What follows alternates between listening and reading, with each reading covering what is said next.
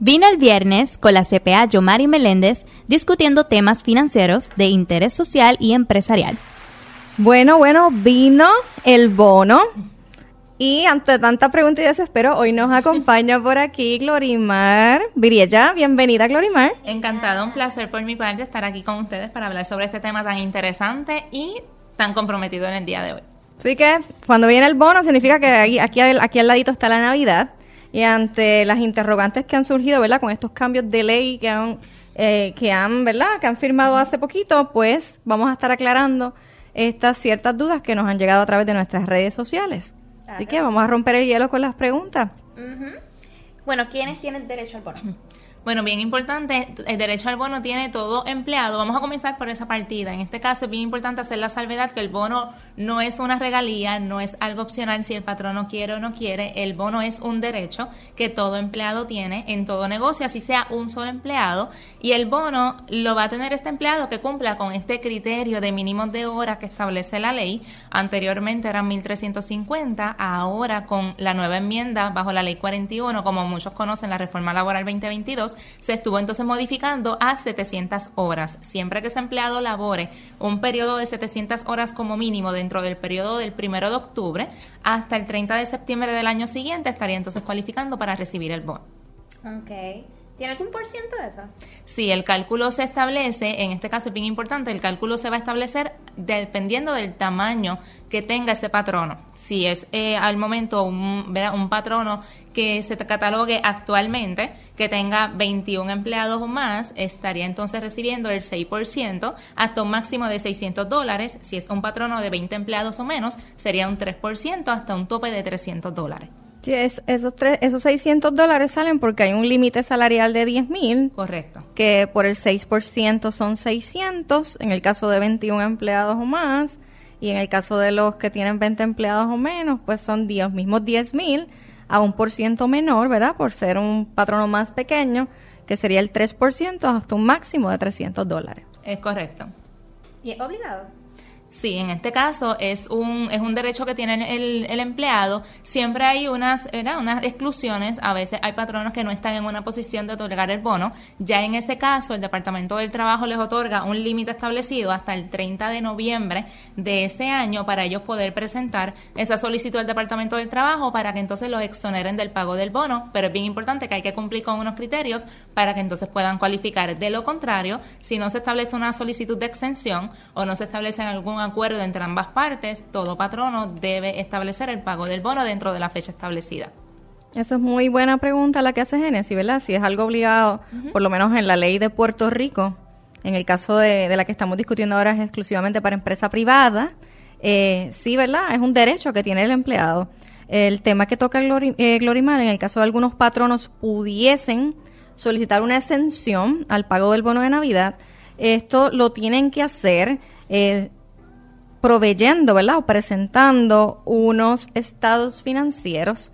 Eh, la circular habla de certificados por un contador público autorizado, pero a eso se refiere, ¿verdad? Que tiene que ser un estado financiero que comprenda un estado de situación y un estado de ganancias y pérdidas para el mismo periodo del bono. El bono se calcula comenzando en octubre 1 y terminando en septiembre 30, o sea que las 700 horas que va a calcular el patrono o las 900 horas, dependiendo del tamaño de patrono, van a comenzar el día que usted empezó a trabajar desde el 1 de octubre hasta septiembre 30 del, del último año, ¿verdad? En que se está pagando el bono. Por lo que si usted va a presentar una pérdida, tiene que ser bajo ese mismo periodo. Es correcto. Y entonces tiene que ser un estado compilado, revisado o auditado donde usted tiene que contratar un CPA que presente ese estado con la pérdida o también, ¿verdad? Hay una, una excepción en donde quizás el eh, a lo mejor no tuviste pérdida, pero no tienes, ¿verdad? Las ganancias suficientes en el año para poder pagar un bono, ¿verdad? Altísimo, si es que tienes muchos empleados, pues pudieses presentar un estado financiero donde se pueda ver que las ganancias netas del el patrono ese año eh, no, el pago del bono no puede exceder el 15%, por lo cual, ¿verdad? Ese estado tiene que reflejarse de esa manera, tiene que someterse, como bien dijo Glorimar, antes del 30 de noviembre, o sea que ya estamos eh, casi a medio mes, tienes que correr, patrono que tenga pérdida, para conseguir esos estados que estén bien preparados y se tienen que someter en original a la oficina, ¿verdad? Del secretario del Trabajo. Así que si tiene patrono que tiene pérdida, ¿verdad? Que sea real, porque todo el mundo tiene su derecho al bono. Correcto. Eh, pues entonces tienes que hacer esa gestión corriendo. Y otro punto bien importante que todo patrono debe tener bien presente es el momento del pago del bono. A veces he tenido patronos que cuando están en la fecha límite yo no le he pagado, pensaba que lo podía pagar más tarde. Es bien importante que el bono se puede pagar dentro del marco del 15 de noviembre a 15 de diciembre. Si usted lo desea pagar en la cena de acción de gracias de los empleados de la compañía, pues perfecto, como muchos hacen. Lo importante es que no transcurra luego del 15 de diciembre, porque entonces el patrón estaría violentando la normativa y estaría entrando entonces en otras penalidades, salvo a que por mutuo acuerdo, un acuerdo entre empleado y patrono, si el patrono le dice, mira, yo te lo puedo pagar el 20, el empleado está de acuerdo, hay un documento que lo certifica, pues perfecto, pero de lo contrario es del 15 de noviembre al 15 de diciembre. O sea que ya a partir de la semana que viene, muchos pueden estar recibiendo el bono. Eso es correcto. Muchos, muchos patronos lo hacen en la cena de acción de gracia para que los empleados se vayan contentos. Muchos se van de las compras de Black Friday. Pero a partir del 15 de noviembre, cuando el patrono guste, siempre y cuando no sea más tarde del 15 de diciembre. En el 15 de diciembre, patrono que no lo pague va a incurrir, ¿verdad?, en una penalidad entiendo que yo que los primeros seis meses es de la mitad adicional del bono. Pago y medio, correcto. Si el bono es de 600 pues si lo pagaste el 16-17, ya ese pago es de 900 realmente, los 600 y la mitad de otro pago. Si excede los seis meses, sería entonces la cantidad doble. Así que si son 600 y patrono incumplió en pagarlo por más de seis meses tarde, usted tendría derecho, ¿verdad?, a recibir el doble. Eso es correcto. 1.200 dólares, ¿verdad?, en el caso de que sean 600. Así que hagan las cosas a tiempo. Eso es lo más importante, organizarse, planificarse y poderlo dirigenciar a tiempo. Muchas otras preguntas que hacen mucho es, que, qué deducciones se le hacen al bono de Navidad, ¿verdad? Y por lo menos en cuanto a ingreso, eh, usted va a recibir el bono de Navidad en su W2, parecido, ¿verdad? Es similar a sus ingresos de salario, por lo tanto, en su planilla de contribución sobre ingresos, son ingresos ordinarios. Los deducciones de Seguro Social y Medicare son mandatorias. Eh, al igual que si es ingreso ordinario, la deducción de income tax debería estar, ¿verdad? En ese cheque del bono. Hay patronos que vienen, ¿verdad? Voluntariamente o bajo acuerdo entre empleado patrono y no le descuentan income tax, pero aunque eso suceda, que no es totalmente lo correcto, cuando ese ingreso llegue a su planilla va a formar parte de la suma de todos los ingresos que tuvo en el año y va a tributar. O sea que ya en el caso que no se haya retenido correctamente la contribución sobre ingreso, la va a tener que pagar en la planilla. Exactamente. Aquí por lo menos lo, importante que yo siempre trato de hacer esa salvedad por muchas preguntas que me hacen en las redes. A veces me he dado cuenta en años anteriores que hay muchas preguntas que son bien similares entre los patronos y quise traer por lo menos tres errores y una ñapa que usualmente son los que los patronos tienden a pecar. A veces los patronos, ¿verdad? Lamentablemente pecan por desinformación, pero por eso estamos aquí nosotras para poder llevar esa información y si lamentablemente hubo un empleado que cometió algún error en años anteriores, pues que este año pueda tener todas las herramientas y conocimientos para poder cumplir con con, lo establecido en la ley. Y uno de los errores, ¿verdad? Si, si me permite. Claro. Uno de los errores es si el empleado renunció o lo despedí, yo no le voy a pagar el bono. En este caso, partimos, partimos al punto básico. Aunque el, el empleado si renunció en junio, renunció en julio, el pago se va a establecer basado en las horas que laboró desde el primero de octubre hasta el momento de la renuncia o el despido. Así que no puede ser una decisión caprichosa, hay que hacer la decisión si cualifica o no cualifica basado en el criterio que establece la ley. Otro error es que el cálculo lo voy a hacer en mi año natural. Si el patrono su año natural es de julio de un año a junio del otro, pues no, lamentablemente es incorrecto porque no importa el momento que comience el, año para efectos del negocio, el cálculo se establece basado en la fecha del primero de octubre hasta el 30 de septiembre del año subsiguiente.